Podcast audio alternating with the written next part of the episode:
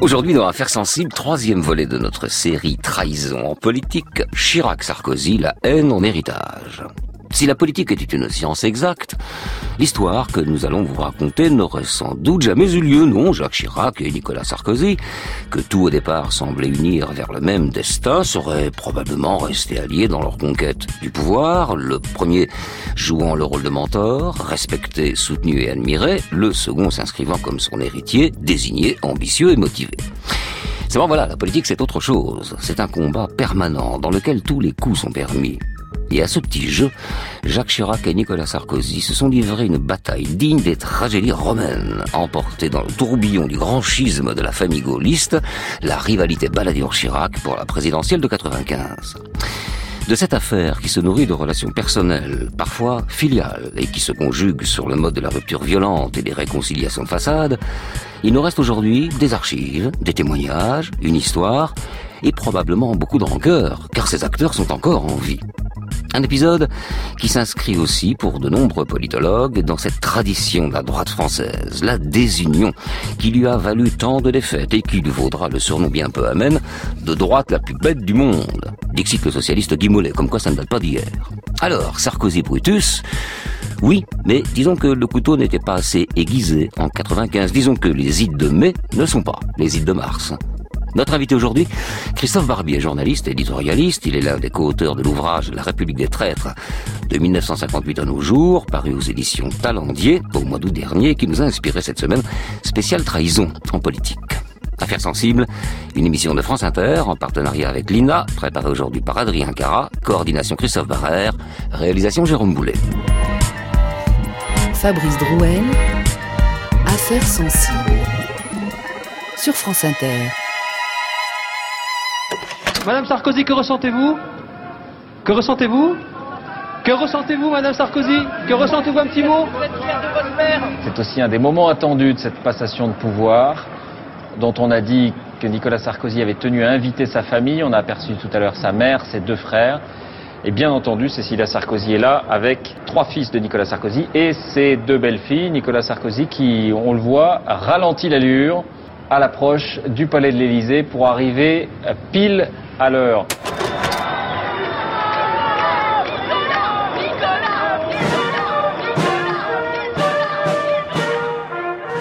Mercredi 16 mai 2007.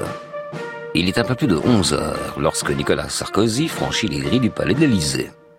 À sa descente de voiture, il est accueilli par le chef du protocole et le commandant militaire. Ensuite, au rythme de la fanfare de la garde républicaine, il traverse la cour d'honneur d'un pas solennel à un pas qui se veut présidentiel.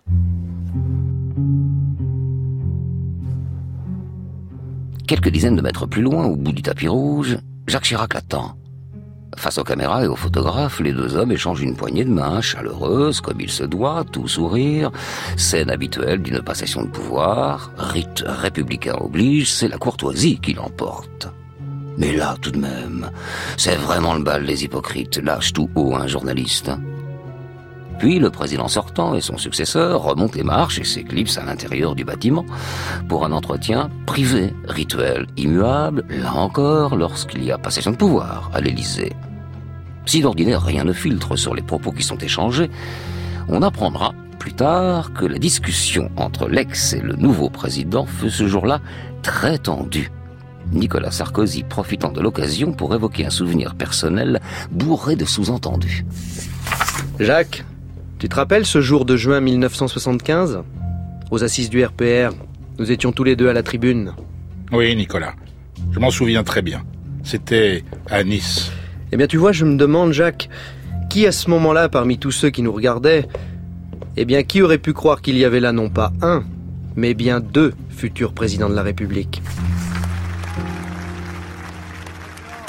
Une demi-heure plus tard, les deux hommes réapparaissent sur le perron de l'Élysée. Comme le veut la tradition, plus que l'enthousiasme, le nouveau chef de l'État raccompagne son prédécesseur jusqu'à sa voiture. Dans la cour d'honneur, le personnel du palais affiche son émotion et applaudit le départ de Jacques Chirac, imité d'ailleurs par Nicolas Sarkozy. Puis la berline noire de Jacques Chirac quitte la cour d'honneur, Nicolas Sarkozy part rejoindre la salle des fêtes de l'Élysée. Monsieur le Président de la République, À l'intérieur, une centaine de personnes attendent. La famille du nouveau président est là, ses proches aussi. Micro à la main, le président du Conseil constitutionnel, Jean-Louis Debré, intronise Nicolas Sarkozy, 23e président de la République française. Et pour son premier discours en tant que chef de l'État, Nicolas Sarkozy rend un hommage appuyé à son prédécesseur. Mesdames et messieurs, en ce jour où je prends officiellement mes fonctions de président de la République française, je pense à la France, ce vieux pays qui a traversé tant d'épreuves et qui s'est toujours relevé, qui a toujours parlé pour tous les hommes, et que j'ai désormais la lourde tâche de représenter aux yeux du monde. Je pense à tous les présidents de la Ve République qui m'ont précédé. Je pense à Jacques Chirac, qui pendant douze ans a œuvré pour la paix et fait rayonner dans le monde les valeurs universelles de la France. Je pense au rôle qui a été le sien pour faire prendre conscience à tous les hommes de l'imminence du désastre écologique et de la responsabilité de chacun d'entre eux envers les générations à venir. Sourire pour la forme, haine tenace sur le fond. Au soir de cette cérémonie de passation de pouvoir, le spectacle offert par Jacques Chirac et Nicolas Sarkozy est l'objet de nombreuses critiques. Chirac, écrit par exemple le journaliste Renaud Dely, cauchemardé à l'idée de devoir un jour transmettre son sceptre élyséen à Sarkozy qu'il avait si souvent défié, provoqué, trompé, au point que l'ancien président avait même tout fait pour susciter une autre candidature à droite, quitte à faire perdre son parti. Or, aujourd'hui, poursuit le journaliste, face au pays tout entier, Chirac et Sarkozy ont fait assaut d'amabilité, de gestes affectueux. Ils ont fait mine d'avoir oublié leurs blessures, mais en coulisses, rien n'a changé entre eux. Bien. Mais de quelle relation parlons-nous, au juste? Qu'y a-t-il entre ces deux-là? Qui sont les cadavres cachés dans le placard? Tout commence au tournant des années 70, à une époque où la droite gaulliste tente de garder sa place sur l'échiquier politique après le départ de son mentor, son âme, l'illustre général. On nous a appelés les orphelins du gaullisme. C'est vrai. Nous avons beaucoup perdu en perdant le général de Gaulle et Georges Pompidou. Mais le plus bel hommage que nous pouvons leur rendre, c'est de montrer au peuple de France que, fidèles à leurs leçons, nous avons su acquérir la maturité et la force pour poursuivre l'œuvre qu'ils ont engagée.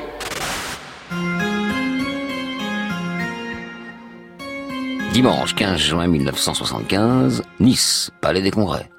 Depuis 13 mois, le pouvoir est passé des mains gaullistes aux mains de la droite centriste, celle de Giscard. Ce jour-là, à Nice, plusieurs milliers de personnes acclament le chef de l'UDR, Jacques Chirac. À 43 ans, le premier ministre de Valéry Giscard d'Estaing est une star de la scène politique française. Député de la troisième circonscription de Corrèze, nommé à plusieurs reprises secrétaire d'État ou ministre, il est l'avenir de la droite et surtout l'avenir de lui-même. Lui, tant pis si ça doit passer par bien des renoncements et bien des contradictions. Chirac sera en effet tour à tour libéral, voire ultra-libéral sur le terrain économique avant de se définir comme un travailliste à la française, et plus si affinité. Mais bon, à Nice, en 1975, il est bel et bien le représentant de la droite vigoureuse et sévèrement eurosceptique, souverainiste à la De Gaulle, et son seul horizon, c'est l'Élysée. En fait, comme tous les autres. Hein. Jacques Chirac le sait, le chemin qui mène à la présidentielle de 1981 est encore long. Et s'il veut l'emporter, il lui faut un parti en ordre de bataille, tout à son service.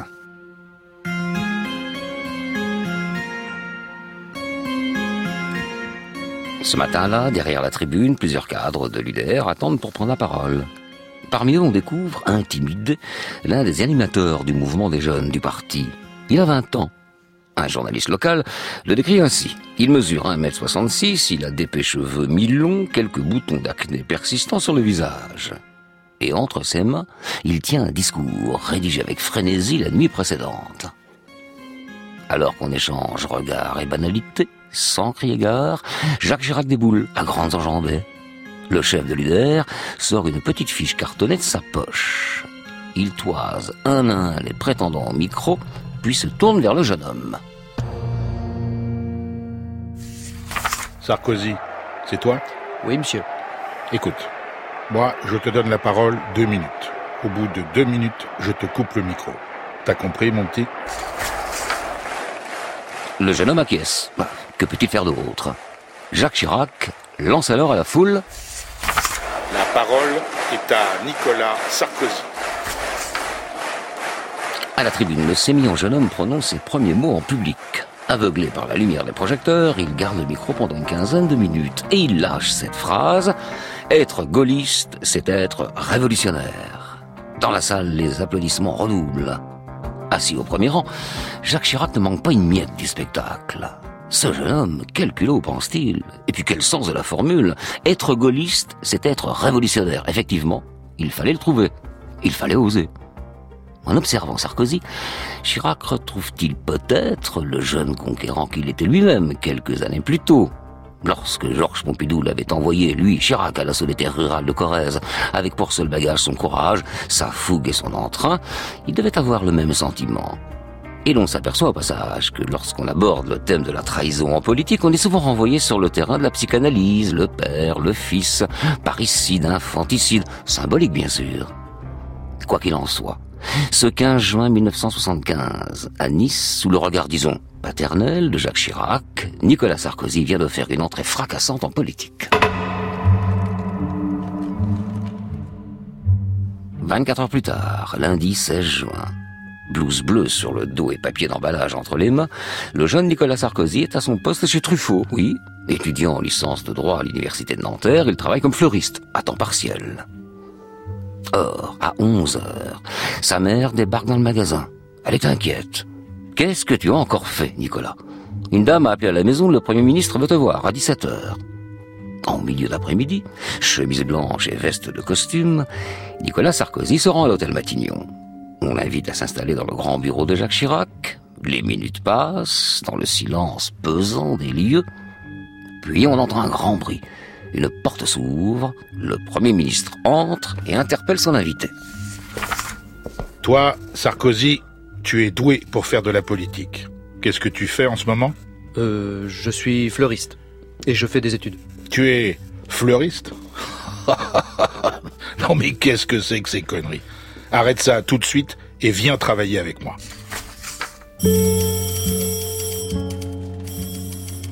Dans les mois qui suivent, Nicolas Sarkozy se fait très vite une place dans le cercle des Chiraciens. Nerveux, pressé, avide d'action, en amour agité, comme son maître d'ailleurs à l'époque, le jeune étudiant en droit se rend indispensable. Il se dévoue corps et âme. Il travaille jour et nuit, convaincu du destin élyséen de son nouveau mentor. Et qu'on ne s'y trompe pas, et surtout qu'il ne s'y trompe pas. La relation qui le lie alors au Premier ministre est très claire. À Chirac de briller un jour la présidence de la République, à lui, Sarkozy, de rester dans l'ombre et de tout faire pour aider son champion. Amicaux par moments, professionnels à d'autres, les rapports qui unissent les deux hommes vont bien au-delà des activités politiques. Rare privilège, le jeune Nicolas est invité à déjeuner ou à dîner chez les Chirac avec Bernadette, donc les deux filles du Premier ministre, Laurence et Claude. Sarkozy intègre une famille, mais surtout un clan. Et pour Jacques Chirac, il devient sans conteste, comme un fils, un allié indispensable et un héritier possible.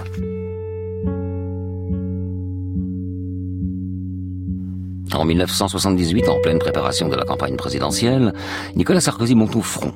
Il multiplie les meetings auprès des jeunes du nouveau parti de Jacques Chirac, le RPR, et il fait preuve d'une conviction inébranlable. Peu importe que nous soyons ou non dans la majorité, qu'on nous y accepte ou qu'on nous y refuse, cette majorité ne nous intéresse pas. Elle appartient au passé.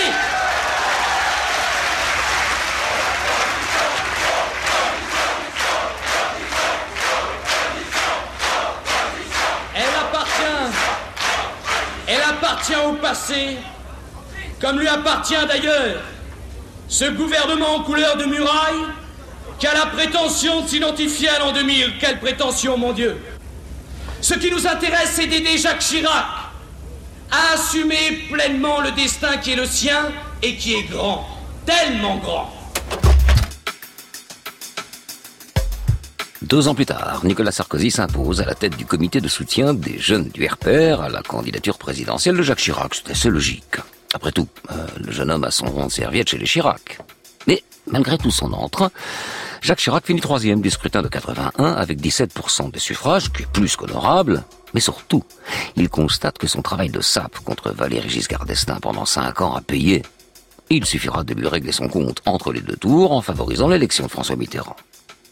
Maire de Paris depuis quatre ans, Jacques Chirac s'enferme dans sa forteresse de l'hôtel de ville et prépare déjà l'échéance de 88. Quant à Nicolas Sarkozy, jusqu'alors simple adjoint à Neuilly-sur-Seine, il arrache à la surprise générale la mairie de cette commune au nez à la barbe d'un baron de la Chiraki, Charles Pasqua. Dans la série Je trahis donc je suis, voilà un morceau de choix. C'est même de bonne guerre. Chirac lui observe et prend acte. L'épisode de Neuilly a fait prendre conscience à Jacques Chirac que Sarkozy avait la même capacité que lui à éliminer sans état d'âme ses compagnes devenues rivaux pour mieux tailler sa route. Peut-on lire dans la presse Entre prédateurs, on se comprend et on s'admire mutuellement. Mais Jacques Chirac mesure-t-il le danger d'avoir si près de lui un homme prêt à tout pour accéder au pouvoir, lui aussi? À l'époque, probablement pas. Ne serait-ce que pour une question d'âge, Sarko est encore un gamin aux yeux de Chirac. Un jouvenceau qui ne peut pas lui barrer la route. Et pourquoi le ferait-il d'ailleurs? On ne mange pas bien chez le Chirac? Arrive la présidentielle de 88. Une fois encore, Nicolas Sarkozy joue les premiers rôles au service de Jacques Chirac. Mais là, c'est un échec. Après avoir pulvérisé son adversaire lors du débat d'entre-deux tours, François Mitterrand l'emporte au second avec plus de 54% des voix la Chirac qui est KO debout. Comme l'ensemble de la droite d'ailleurs. Bernadette Chirac ira même jusqu'à dire Que voulez-vous Les Français n'aiment pas mon mari. Il est amusant de constater qu'aujourd'hui, c'est lui, Chirac, que les Français citent majoritairement en premier lorsqu'on leur demande quel est leur président préféré. Mais il est vrai qu'en 88, le maire de Paris représente une droite à la traîne face à un artiste de la politique, Mitterrand. Pour parler simple, Chirac passe mal. Alors, dans son camp, certains prennent leur distance, persuadés d'avoir misé sur le mauvais cheval. Nicolas Sarkozy, au contraire, se rapproche de lui. Il l'aide à déjouer les attaques. Épreuve de la réelle proximité et de l'intimité qui les unissent à cette époque, Jacques Chirac confie à Nicolas Sarkozy la charge de former sa fille Claude à la communication. Et alors, entre les deux jeunes gens, une relation très forte au point qu'une rumeur va courir dans le tout Paris de la part des gens qui se croient autorisés à parler. Dites donc, Claude Chirac et Nicolas Sarkozy, ils sont ensemble, non? Ils ont une liaison? Bonsoir, dans 2 minutes et 30 secondes, à 20 heures précisément, le chef de l'État s'adressera aux Français. Nous écouterons donc ensemble François Mitterrand, qui tirera les enseignements de la victoire du RPR et de l'UDF aux élections législatives, une très large victoire. Le parti de Jacques Chirac compte 247 députés. La nouvelle majorité compte désormais 484 sièges. En 1993, la droite et le RPR obtiennent une victoire sans partage aux législatives. C'est même une bérésina pour les socialistes dont les derniers mois au pouvoir ont été crépusculaires, embourbés dans les affaires politico-judiciaires. Et Jacques Chirac se retrouve dans la même position qu'en 86, lors de la première cohabitation. Mais là, là il refuse. Non, pas question d'aller s'user pendant deux ans à Matignon dans une cohabitation compliquée avec Mitterrand dont il est déjà ressorti en guenille. Non. Non, non, cette fois, il va envoyer l'un de ses proches, une sorte de maire du palais qui ne lui prendra pas la place pour la présidentielle, son boulot de dans deux ans, comme le disaient les guignols de Canal+, qui d'ailleurs joueront un rôle dans son élection. Alors cet homme, ce mazarin de circonstances, c'est Édouard Balladur. Un choix sûr, sans risque, pense Jacques Chirac. Quant à Nicolas Sarkozy, il se retrouve propulsé ministre du budget du gouvernement Balladur. Il sera le sous-marin de Chirac. Voilà, Balladur aux utilités, Sarkozy au guet, tout va bien pour Jacques Chirac, le plan est parfait. Enfin, le pense-t-il?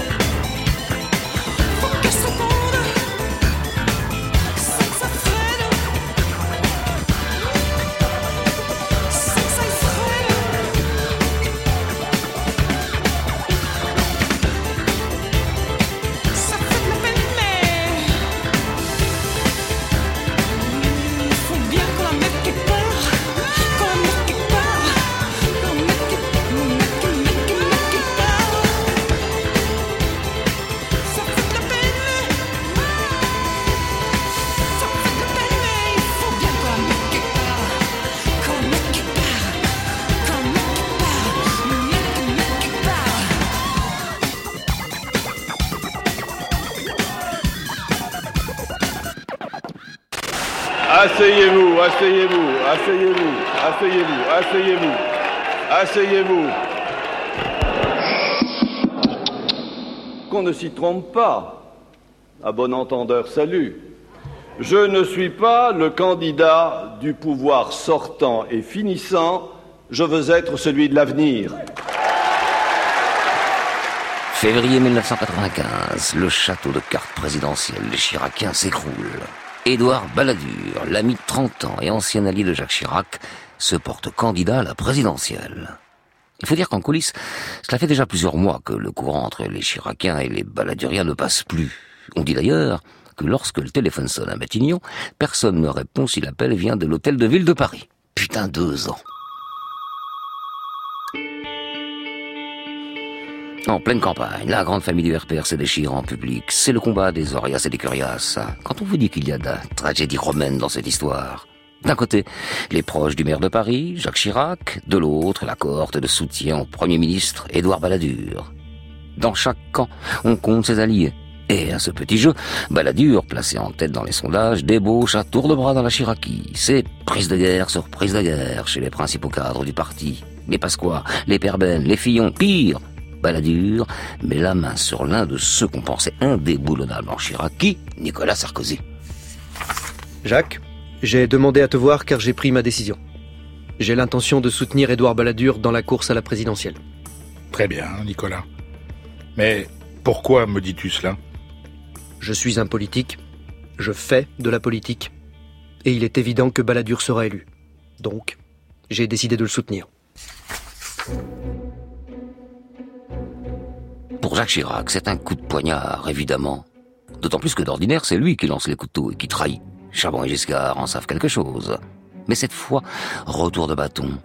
Entre Jacques Chirac et Nicolas Sarkozy, on passe de l'affection quasi filiale à la haine. Résultat d'une blessure profonde. Nicolas Sarkozy lui analyse la situation de manière beaucoup plus pragmatique. Après tout, il ne fait que passer d'un parrain politique à un autre. Et puis quelle joie de découvrir ce nouveau mentor, ce baladur, Premier ministre, serein, optimiste et surtout très professionnel. En ce printemps 95, Édouard Balladur en effet marche sur l'eau, il survole la campagne présidentielle. Les Français l'aiment tant, jusqu'au jour où l'intéressé verra qu'il faisait semblant de l'aimer. De son côté, Nicolas Sarkozy, qui rêve déjà de s'installer à Matignon, lâche des piques contre son ancien clan. À des journalistes de l'hebdomadaire Marianne, par exemple, il affirme que l'électroencéphalogramme de la Chiraki est plat. Ce n'est plus l'hôtel de ville, dit-il, c'est l'antichambre de la mort. Alors, courant les plateaux télé, il s'emploie à vendre son candidat, le seul, selon lui, capable de l'emporter. S'il y avait un seul argument à utiliser ce soir pour convaincre un électeur proche de Jacques Chirac de voter pour Édouard Balladur, lequel serait-ce?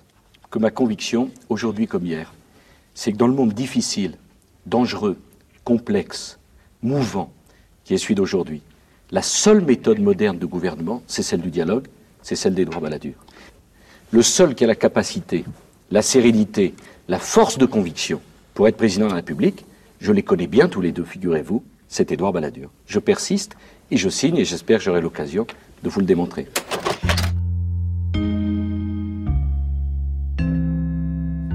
À quelques semaines tout juste du premier tour, les coups bas pleuvent entre Chiraciens et Balladuriens. Et c'est probablement le polar politique le plus saisissant de l'histoire électorale de la Ve République, avec ses rebondissements, ses trahisons, ses meurtres symboliques, ses haines affichées ou, tout du moins, mal cachées. Dans son édition du 21 avril, le journal Le Monde révèle que Bernadette Chirac aura réalisé plus de 2 millions de francs de plus-value au détriment d'une société d'État, avec en toile de fond une vente de terrain suspect dans le sud de la région parisienne. Si l'affaire en reste là, faute d'éléments à charge, elle a tout de même pour conséquence d'envenimer un peu plus les rapports entre Nicolas Sarkozy et Jacques Chirac. Car le maire de Paris en est convaincu, c'est lui, Sarkozy, alors ministre du budget, qui a déterré des documents et qui les a fait parvenir aux journalistes. L'atmosphère est irrespirable.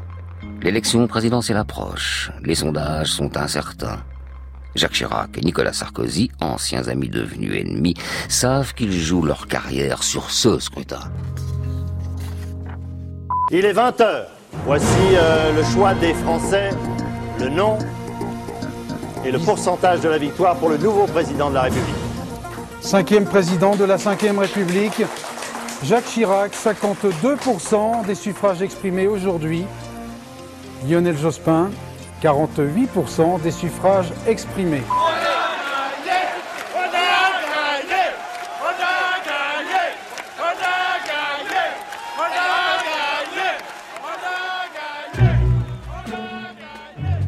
Dimanche 7 mai 1995, après une campagne incertaine dans laquelle le présumé intouchable Balladur s'est pris les pieds dans le tapis dans une sombre affaire dite affaire Schuller-Maréchal, qui lui a certainement coûté beaucoup de points, et alors que de jour en jour, la cote de popularité de Jacques Chirac s'est redressée sur la base d'un slogan démagogique mais très efficace, le combat contre la fracture sociale, eh bien Jacques Chirac finit par éliminer son rival dès le premier tour et l'emporte au second sur le candidat de la gauche, Lionel Jospin. Dans les rangs du RPR, après la victoire, il fallait s'y attendre, les Chiraciens se lancent dans une chasse aux sorcières. Les soutiens de l'ancien Premier ministre Balladur sont dénoncés, écartés, hués, le sort réservé aux félons. Pas un siècle auparavant, là où vous savez, c'était la reine et les lions. Cloîtré dans ses bureaux de la mairie de Neuilly, Nicolas Sarkozy est devenu un indésirable. Il entame alors une traversée du désert, loin des caméras et des ors de la République. Elle va durer deux ans. Car en 1997, le vent de la politique tourne et il souffle de nouveau en sa faveur. À la suite de l'épisode désastreux de la dissolution de l'Assemblée nationale, Philippe Séguin arrache les rênes du RPR et il appelle Nicolas Sarkozy à ses côtés. Devenu porte-parole du mouvement, il va croiser là, de nouveau la route de Jacques Chirac, comme l'explique le journaliste de France Inter, Dominique Brocard. France Inter. Primitivement, c'était un petit déjeuner de travail avec le secrétaire général de l'Élysée. Le bureau de Dominique de Villepin est à côté de celui du président. Et Nicolas Sarkozy a eu la surprise de voir Jacques Chirac passer une tête par la porte de communication entre les deux bureaux et l'entraîner pour un entretien en tête à tête de trois quarts d'heure. Le premier entretien entre les deux hommes depuis trois ans, depuis que Nicolas Sarkozy avait déserté l'équipe chiracienne pour rejoindre avec armes et bagages celle d'Édouard Balladur. Mais ceci est le passé. En politique, les rancunes prennent fin un jour ou l'autre par obligation. Nicolas Sarkozy, malgré le label de traître que lui avaient décerné les Chiraciens au cours de la campagne présidentielle, a su s'imposer comme numéro 2 du mouvement gaulliste. L'entretien que souhaitait Nicolas Sarkozy depuis longtemps apparaît comme un signe d'apaisement. Les entretiens entre le chef de l'État et son ancien disciple vont alors se multiplier. Conscient du redoutable adversaire, qui est Nicolas Sarkozy, Jacques Chirac entend le garder dans sa sphère d'influence, sans pour autant le ménager. Car le président a la mémoire longue, il n'oublie pas que le maire de Neuilly l'a trahi. Fin stratège, Jacques Chirac réussit à tempérer et à convaincre l'intéressé de ne pas prendre la tête du RPR. Le chef de l'État lui aurait alors fait cette promesse, Nicolas, il y aura un avenir pour toi après 2002. La présidentielle de 2002, justement, elle arrive à grands pas. Sarkozy se range sous la bannière de son ancien patron. Il fait donc campagne pour Jacques Chirac dans l'espoir de décrocher Matignon toujours. Alors, lorsqu'au soir du 5 mai 2002, Jacques Chirac est réélu, Nicolas Sarkozy pense que son heure est arrivée. Oui, à ceci près que la vengeance est un plat qui se mange froid. Le président de la République a nommé, sur la proposition du Premier ministre, M.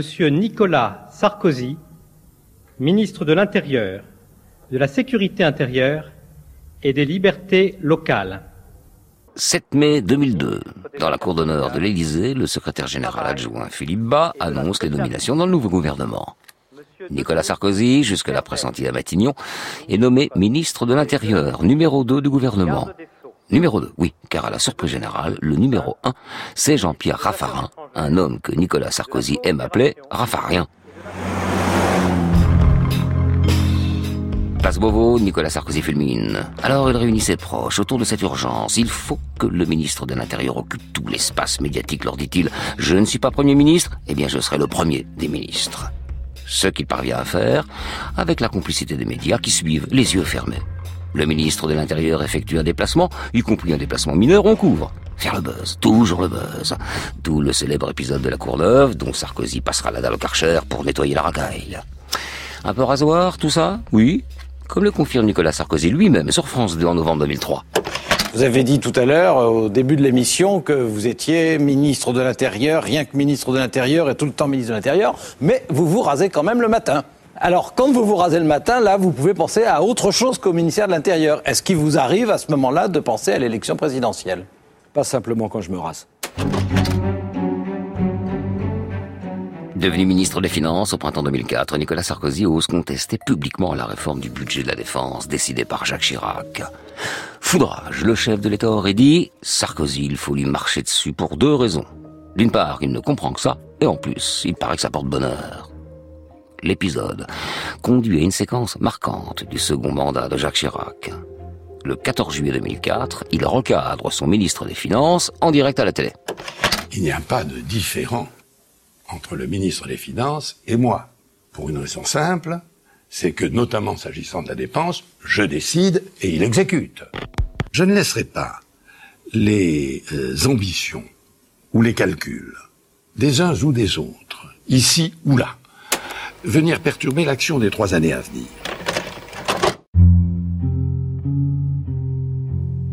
Après l'échec du référendum de 2005 sur le traité constitutionnel de l'Europe, Jacques Chirac, qui connaît bien les équilibres politiques, rappelle Nicolas Sarkozy au ministère de l'Intérieur, le poste le plus influent du gouvernement.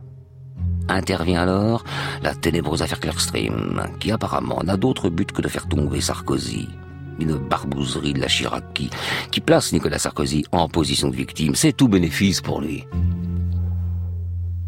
La suite, autrement dit la présidentielle de 2007, apparaît avec le recul simple comme bonjour.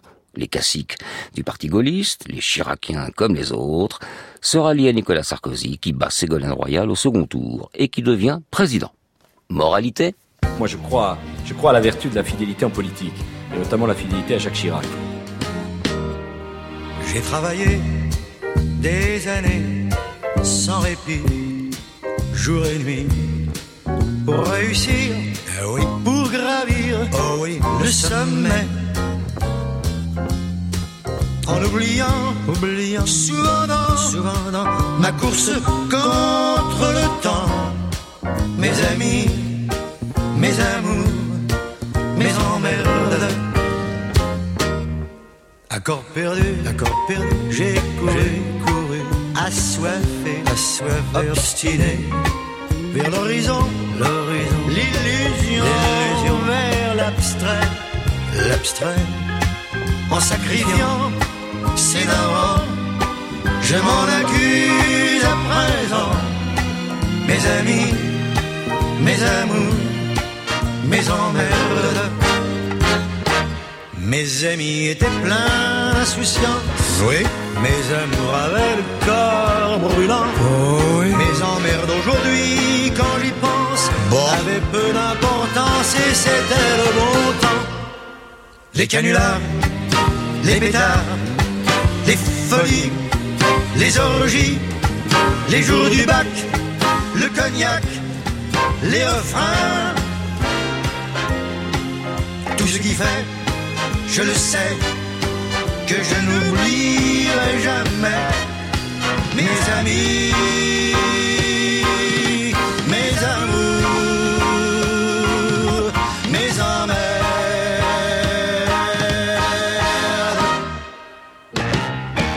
Affaires sensibles, Fabrice Drouel. Troisième volet de notre série Trahison en politique aujourd'hui, Chirac-Sarkozy, la haine en héritage. Notre invité Christophe Barbier. Bonjour Christophe. Bonjour Fabrice. Journaliste, éditorialiste, ancien directeur de la rédaction de l'Express, entre autres, hein, parce que vous avez un CV long comme le bras.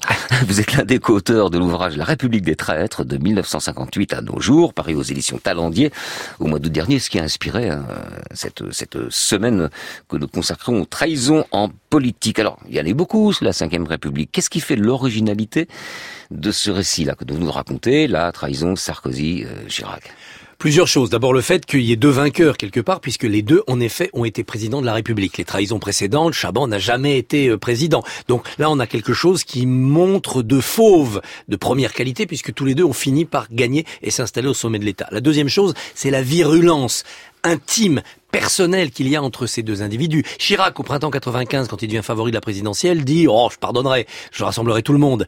Il y en a un qui je pardonnerai pas, c'est Sarkozy, parce qu'il avait pénétré mon intimité. C'est ce qui a nourri la rumeur que vous évoquiez de liaison avec Claude Chirac. Mais chez Jacques Chirac, cette intimité, c'était surtout que Sarkozy, Nicolas, c'était le fils qu'il n'avait pas eu. Il a eu deux enfants, euh, Chirac. Deux il filles. a eu euh, deux filles. Mais il a eu aussi deux enfants en politique. L'aîné, un peu froid, mais tellement intelligent, le meilleur d'entre nous, Alain Juppé. Et puis l'autre, le cadet, turbulent, rebelle, mais pour lequel il avait une admiration, une affection, parce qu'il retrouvait en lui le jeune Jacques Chirac, Nicolas Sarkozy. D'ailleurs, au moment de la dissolution de 97, quand Juppé est épuisé, normalement Sa- Sarkozy devrait prendre sa place. Sauf que comme il a trahi avant, bah, Chirac préfère dissoudre pour essayer de renommer Juppé, et ça lui donne 50 cohabitations. Et puis enfin, si cette querelle est aussi venimeuse, c'est qu'il y a une cassure idéologique très profonde, très très très profonde. Ah, ça, c'est intéressant. Sur le fond aussi, Sur bien le sûr. fond, vous avez quand même les deux droites. La droite bonapartiste, dont Chirac est l'héritier, sabre au clair, des coups d'éclat, et puis la droite orléaniste, dont Balladur était le parangon, c'est-à-dire Guizot, enrichissez-vous, la droite des banques, de l'argent, d'une certaine raison dans les réformes, c'est moins flamboyant que les bonapartistes, et d'une certaine euh, complaisance avec les milieux industriels et financiers. Et Chirac, lui, bah, va essayer de battre par la gauche, la droite baladurienne, exactement comme Napoléon qui était populaire, très populaire, et surtout comme Louis-Napoléon Bonaparte, l'autre bonapartiste, qu'aimait tellement Philippe Séguin, Louis-Napoléon Bonaparte qui écrit de l'extinction du paupérisme et qui se fait élire en 48, 1848, par la gauche, par le peuple. Donc Jacques Chirac et Balladur, c'est aussi cette vieille querelle séculaire entre les deux droites. Alors, euh, il faut dire aussi que Nicolas Sarkozy, s'il trahit, il est quand même euh, embarqué dans une tourmente. Hein, c'est la tourmente de 95.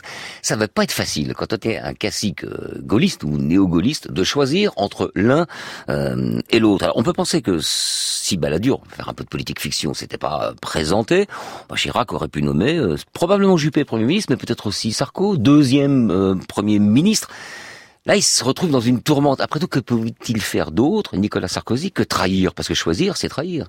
Oui, bien sûr, il ne pouvait que trahir, mais il a été aveuglé par quelque chose qui s'appelait les sondages et qui donnait l'impression que Balladur était imbattable. En août 94, quand Mitterrand est hospitalisé une nouvelle fois, il y a un éditorial d'Alain Duhamel qui est titré Le vice-président, parce que Balladur remplace Mitterrand. Non, il ne le remplace pas. Il s'entraîne à être président, son boulot de l'année prochaine. Et là, les Chiraciens deviennent fous. Et quand Chirac se présente fin novembre, mais il est à 14% dans les sondages. Sarkozy va jusqu'à demander publiquement dans une émission à Chirac de se retirer pour que Balladur puisse être élu au premier tour. Quelques semaines plus tard, Chirac passe devant dans les sondages et ça se termine comme on sait. Donc vous voyez, cette aventure-là, elle n'était lisible que dans les astres ou le mar de café. Tous les indicateurs donnaient Chirac battu, sauf un, l'indicateur affectif. Et quand on disait aux Français, qui va être président de la République? Oh ben Balladur.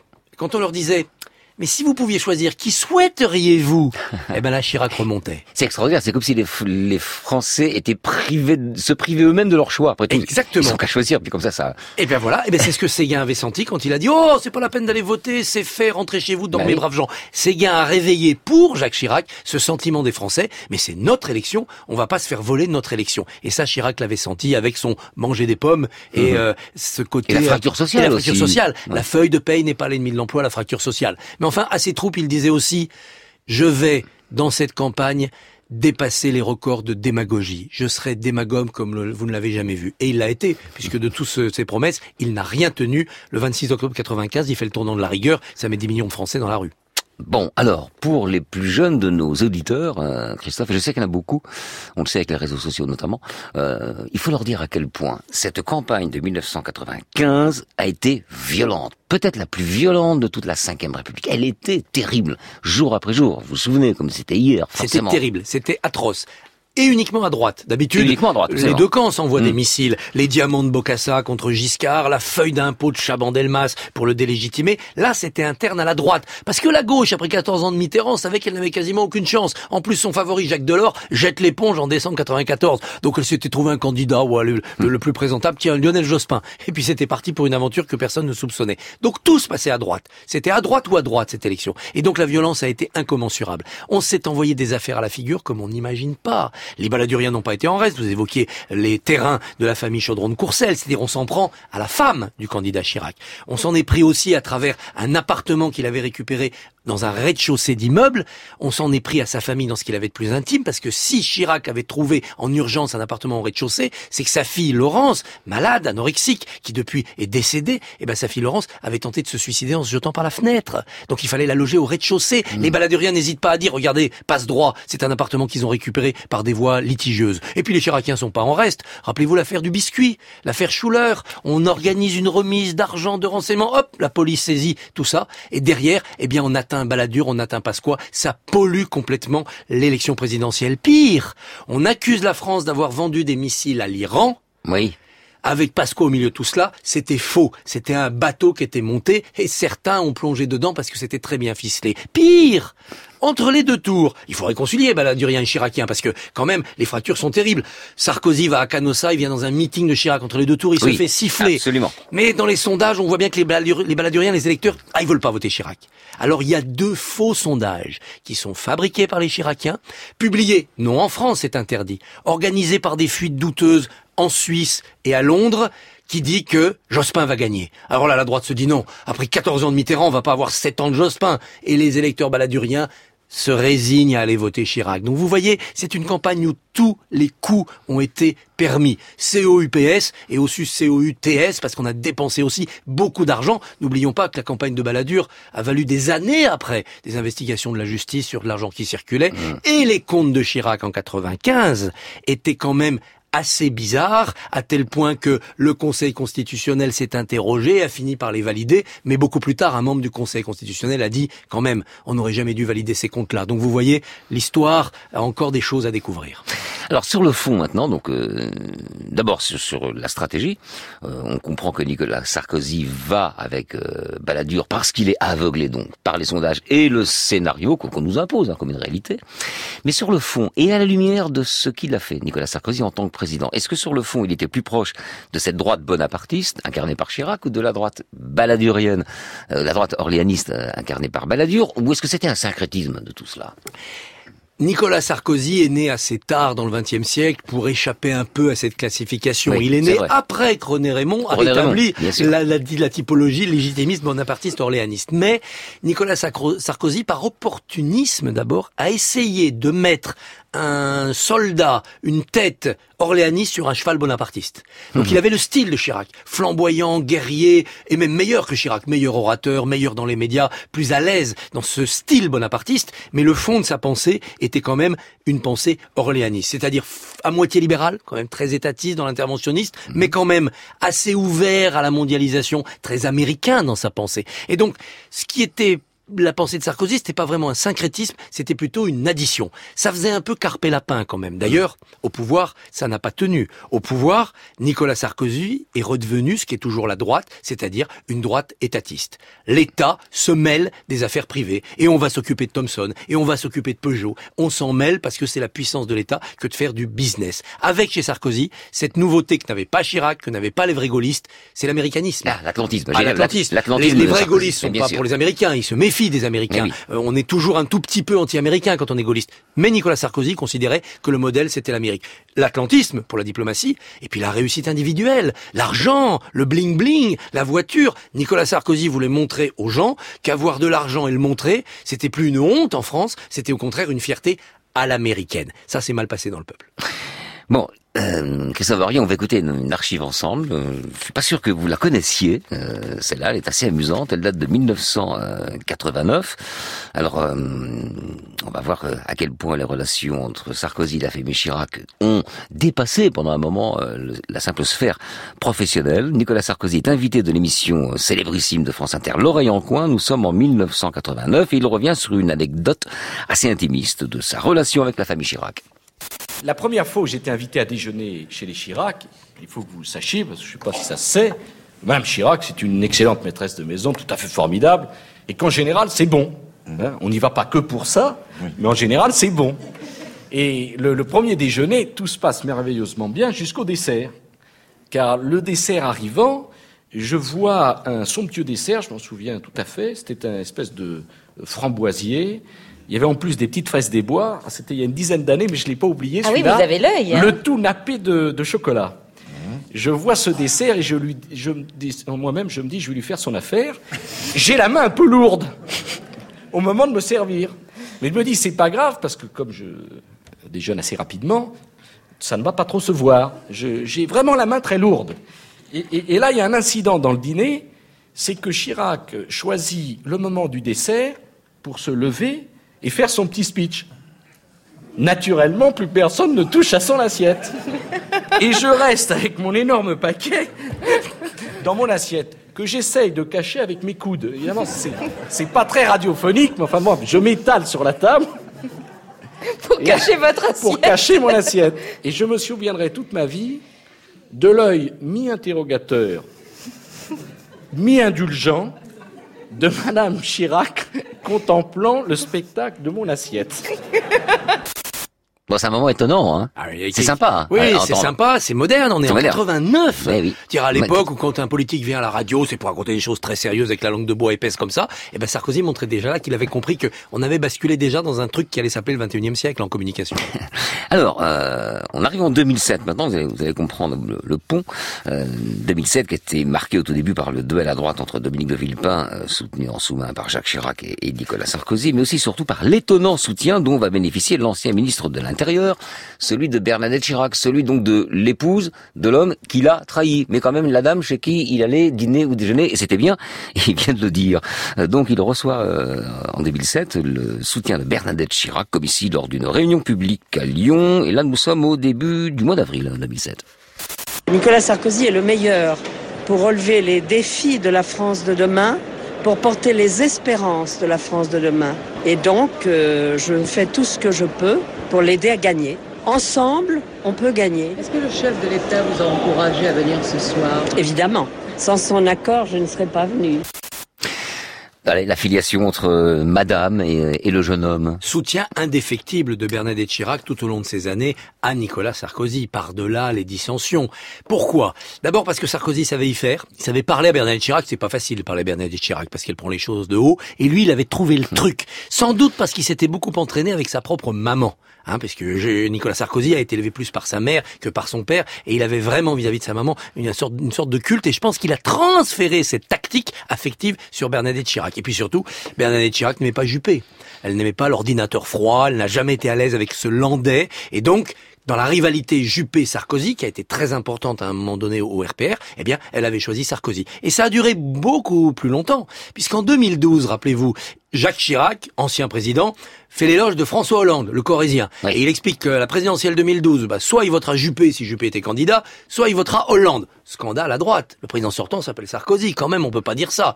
Eh bien, Bernadette Chirac en sous-main va quand même soutenir Nicolas Sarkozy, et après l'élection, elle aura, en privé, ce mot très cruel.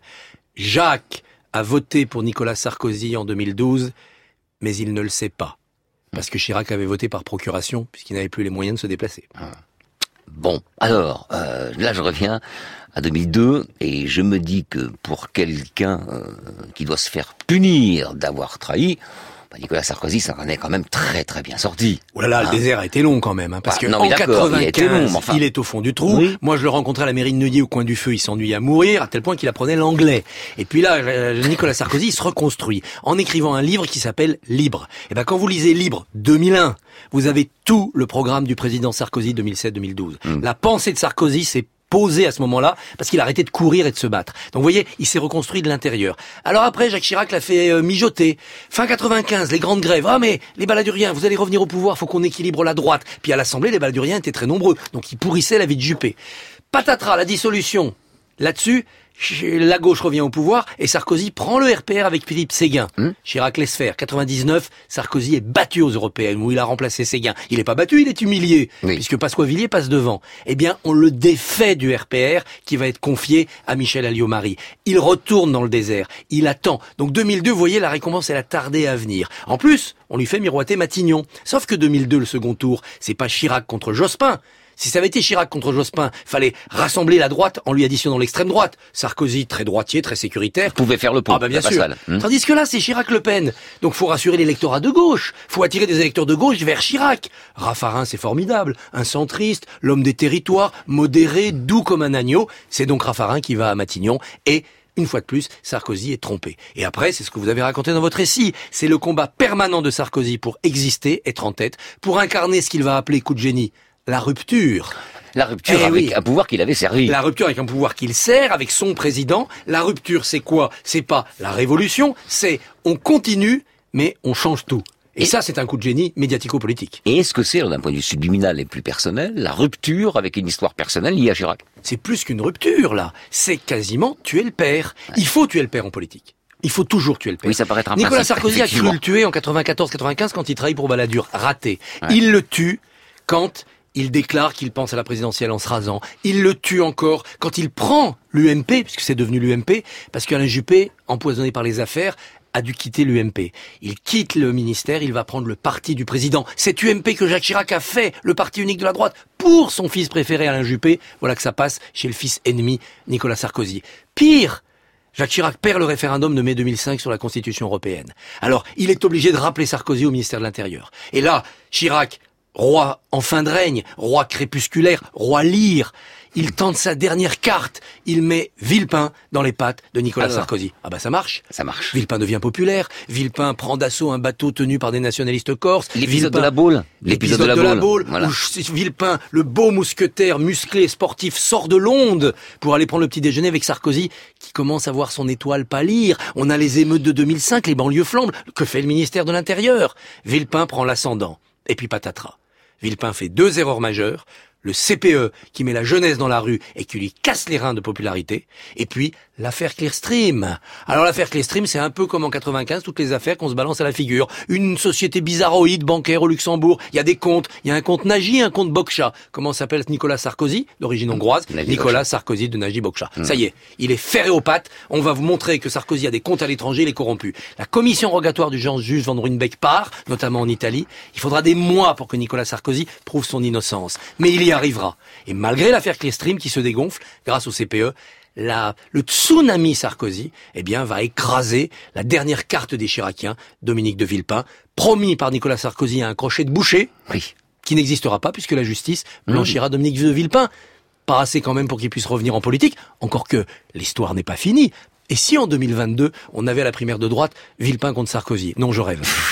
Dernière chose, Christophe Barbier, euh, qu'est-ce qu'une trahison en politique Mais surtout, n'est-elle pas légitime, la trahison en politique? Faut-il s'en offusquer après tout? Non, il faut pas s'en offusquer. Ah bah voilà. La trahison en politique n'est pas seulement légitime, elle est nécessaire. Si vous ne trahissez pas, vous n'existez pas. Alors, il faut le faire au bon moment, et si possible le faire avec la manière. La pire des manières, c'est Brutus qui assassine César. Ah, ça, c'est vraiment tuer le père Eh au oui. sens physique du terme. La plus belle des manières, c'est de trahir avec le maximum d'élégance possible. Jospin, automne 94, Mitterrand est empêtré dans l'affaire Bousquet, Vichy, Pétain, et Jospin dit « On aurait aimé un itinéraire plus limpide et plus simple pour le leader de la gauche. Il le fait de la manière la plus élégante, mais il faut trahir Mitterrand pour exister à gauche après Mitterrand. » Et puis il y a des manières intermédiaires, et Sarkozy, c'est un traître un peu intermédiaire. Un peu comme Iago dans Othello.